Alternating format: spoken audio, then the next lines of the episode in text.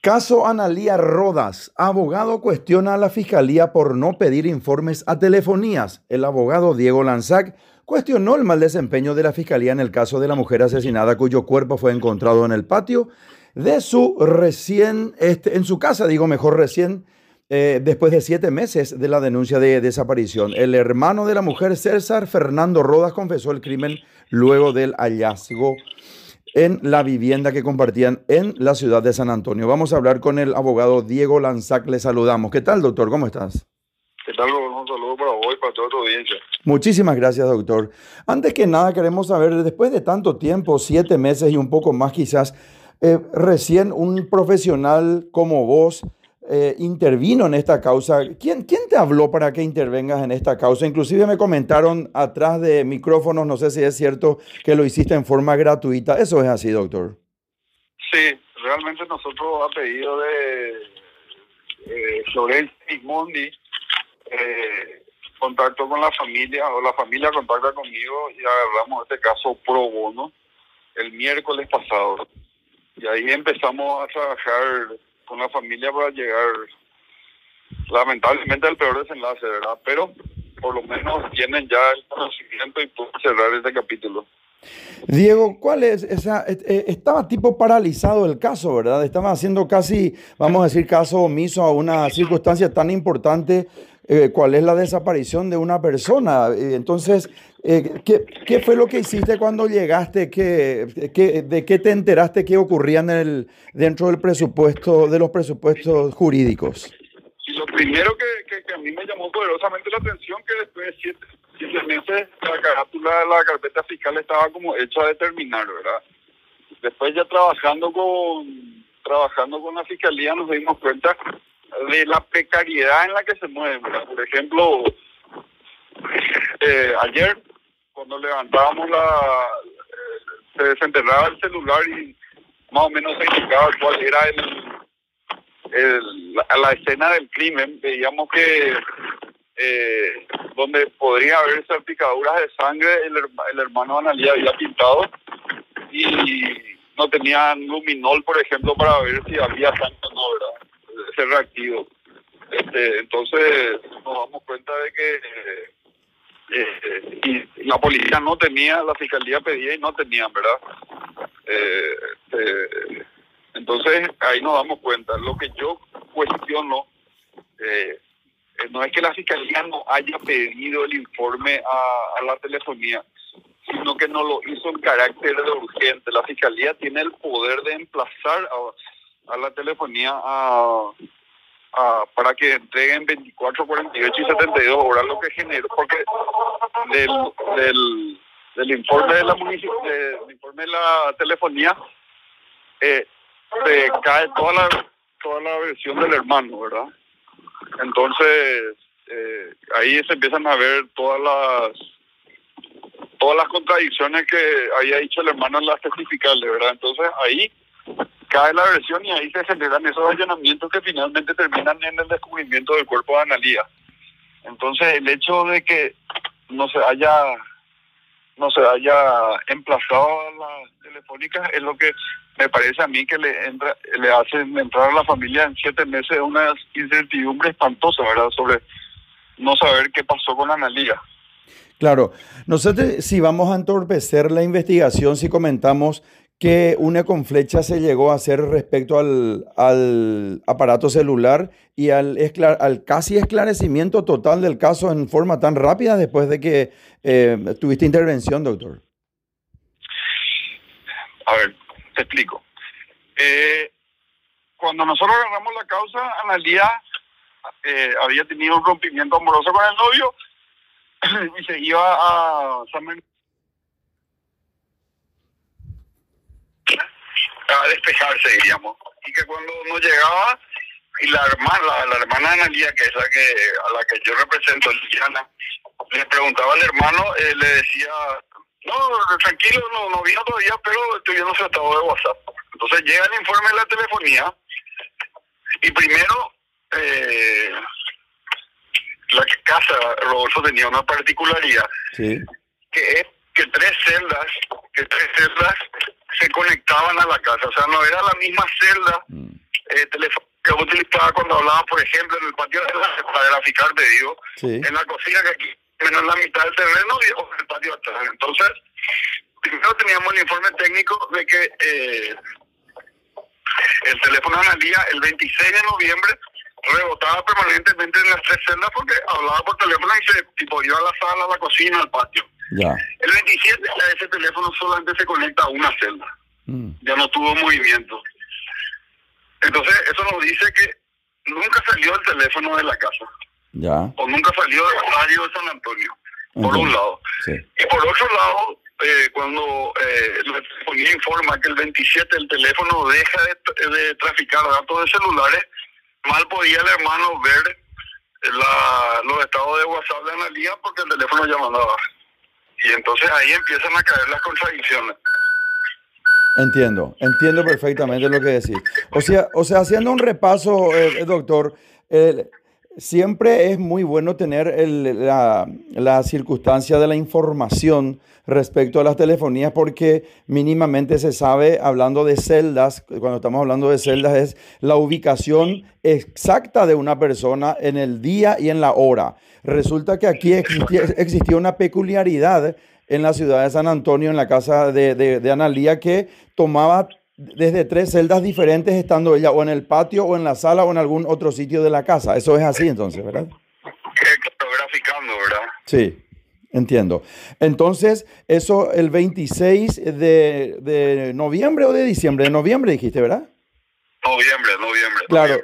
Noviembre. El, 7 de noviembre en teoría desaparece, sale Analía de paseo, pero eso todo producto de las testificales de producto de las testificales de producto de las testificales de del hermano del hermano verdad claro que ya estaba mintiendo supuestamente y el hermano que dijo que fue a San Bernardino con su novio para este para pasar un buen rato vamos a decir. Sin embargo ustedes verificaron que el 27 de noviembre el teléfono de Analía ya no salió de la, del recinto de la casa o por lo menos de la ciudad de San Antonio. Así mismo, así mismo. Y dejó de traficar datos, con lo que cae la versión de que él estaba viendo estados de WhatsApp de ella. Claro, claro.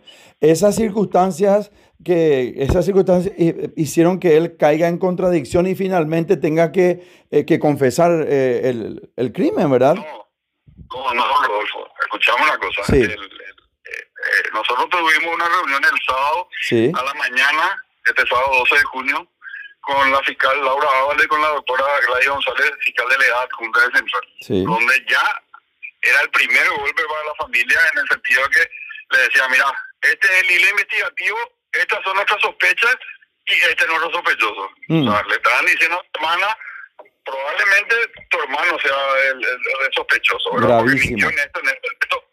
Y pedían silencio, lógicamente, ¿verdad? Sí. Eh, entonces, la hermana se cayó si ahí se produce el allanamiento, cuando ellos, cuando la fiscalía llega con la policía, la frialdad de este muchacho Rodolfo, ni Hannibal Lecter.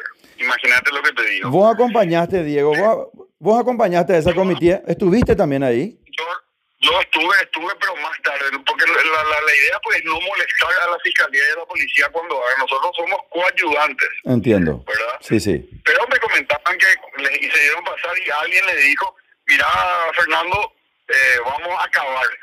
Adelante, por favor, hagan su trabajo, hagan lo que tengan que hacer. De, decía el hermano de Analía eso. Decía el hermano de Analía. Mm. Y cuando, eh, era un yuyal eso, cuando eh, la fiscal Laura Ábalos pide, le pide auxilio a la municipalidad de San Antonio que envía una cuadrilla para limpiar el patio de atrás, empiezan a limpiar y ahí ven el piecito de Analía, ¿verdad? Qué le bárbaro. vuelven a preguntar, le vuelven a preguntar y le dicen, no sé qué es esto, no sé qué hace acá. Y después de mucho hablar, eh, él termina confesándole al comisario Nimio Cardoso eh, la autoría del hecho, ¿verdad? Qué bárbaro, qué bárbaro. Parece una película de terror lo que me estás contando, Diego. Imagínate, acá vos no sabes qué es más trágico, si el desenlace de Analía o quién es el culpable, ¿verdad? Qué bárbaro el hermano. ¿Y qué, ¿Y qué es lo que dice el hermano? O sea, ¿por qué él, eh, eh, él está en su sano juicio? O sea, de verdad no tenés que estar en tu sano juicio para hacer eso, pero pregunto, ¿tendría alguna circunstancia psicológica eh, este, de, de, de, de, Diego? Él es depresivo, se automedicaba, había mucho resto de trago, probablemente otra sustancia. Mm. Este, eh, eh, la hermana comenta que, que, que, él en algún momento se internó, se internó en el neuropsiquiátrico.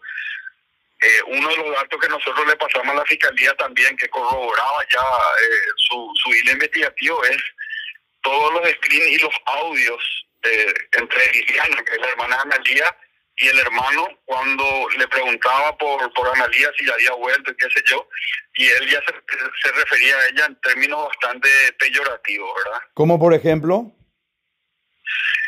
Piensa en eso, porque me, me, preguntan eso y me preguntan también a qué se dedicaba Analía y como representante de la familia no, no, no, te pediría que me diese esa respuesta, pero son términos bastante peyorativos. ¿Cómo no? ¿Cómo no? Entendemos, entendemos, o sea, hacia dónde puede ir lo que, lo, que estás comentando. Y claro, se entiende porque finalmente esas circunstancias no atañen, a o sea, dentro de esta investigación y no tiene nada que ver a qué se haya dedicado o no Analía como para que eh, eh, haya sufrido una, un crimen de esta, hasta, o sea, un percance tan, tan, tan terrorífico hasta si se quiere como lo que pasó. Totalmente, totalmente, totalmente.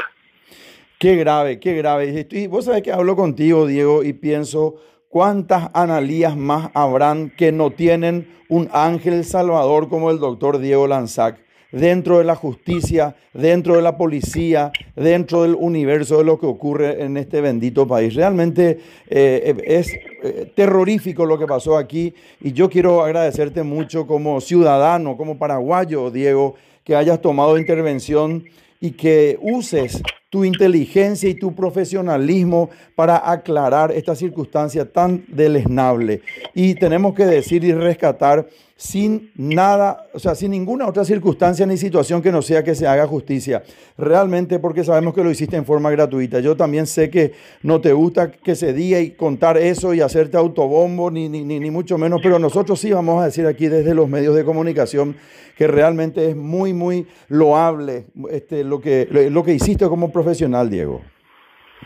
Te agradezco mucho, Rodolfo. Mira, eh, nosotros... Eh, cuando nos reuníamos el miércoles con la tía Susana de Analía, optamos, eh, aparte de, el, jueves, yo tuve una conversación con la doctora Sandra Quiñones, quien eh, eh, hizo lo que me prometió que iba a hacer, que involucrar, porque finalmente esto estaba en una fiscalía barrial, Rodolfo. La fiscalía barrial, eh, me decía la doctora Laura Ábalos, yo tengo un asistente y otra vez por COVID, o sea, es lo más básico ahí, lamentablemente, ¿verdad? Mm. Entonces, después se involucró ya la doctora Gladys González, que es eh, la fiscal de central, después ya se involucraron los, el fiscal Lorenzo, eh, que es eh, y la doctora Karina, que eh, trata de personas, involucraron unidades especializadas hicieron más fácil la labor, ¿verdad? Eh, pero lamentablemente eh, hay mucha precariedad y a través de esto, ¿verdad? Que, que, nosotros trabajamos con esto, ya nos enteramos de que hay, por ejemplo, un listado de 121 personas desaparecidas, ¿verdad? Ojalá nunca se tenga que recurrir los medios, porque acá, acá el gran protagonista eh, no es Diego Lanzac, no es la son los medios que presionaron y nos hicieron caso, ¿verdad? Porque si no, yo no sé si un sábado a las 9 de la mañana te iban a convocar los fiscales, siendo feriado, 12 de junio. Sí, sí. Entonces, esto fue por la presión de los medios. O sea, acá Diego Lanzac hizo poco y nada, ¿verdad? Realmente la presión de los medios es lo que, lo que hizo que esto se movilice, ¿verdad?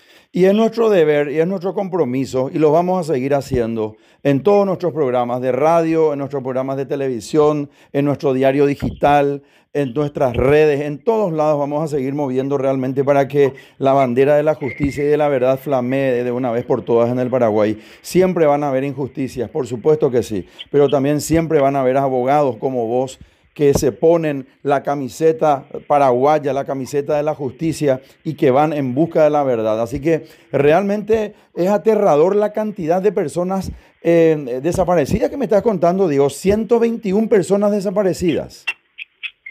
Así mismo, eh, los informes que nos llegan, ¿verdad? a veces, como, como ayer hablaba con tu colega Toto González, sí. y decía, eh, hasta, hasta la familia del vicepresidente hace ruedas de prensa mensuales para que el, el caso del vicepresidente Denis no pierda visibilidad. No, no hay, son otras circunstancias, ¿verdad? Pero eh, evidentemente eh, hay mucha precariedad. Así es, así es. Diego, siempre es un gusto conversar contigo, sabes que te aprecio mucho, te mando un gran abrazo. Quiero que cuentes siempre con nosotros y bueno, estamos aquí en los medios de comunicación para servir, como no tengo la menor duda, vos estás también para hacer lo mismo desde, desde tu profesión. Un gran abrazo y muchísimas gracias. De hecho, de hecho, te cuento que yo llevo la causa a través de una colega tuya. Sí, Florencia. Que, me Florencia, exactamente. Florencia Gimondi, ¿verdad? Sí, así mismo. Sí, sí, sí. Diego, un gran abrazo y vamos a unir fuerzas y vamos para adelante. Gracias. Un fuerte abrazo. Conversamos con el abogado Diego Lanzac, en este caso tan, tan realmente trágico en su finalización, cuál es el, el de Analía Rodas, ¿verdad? Que, bueno, tenemos que decir que está casi esclarecido el tema y el caso que fue asesinada supuestamente por su propio hermano. Radio Primero de Marzo, 780 AM de la mega cadena de comunicación. Vamos por más Paraguay.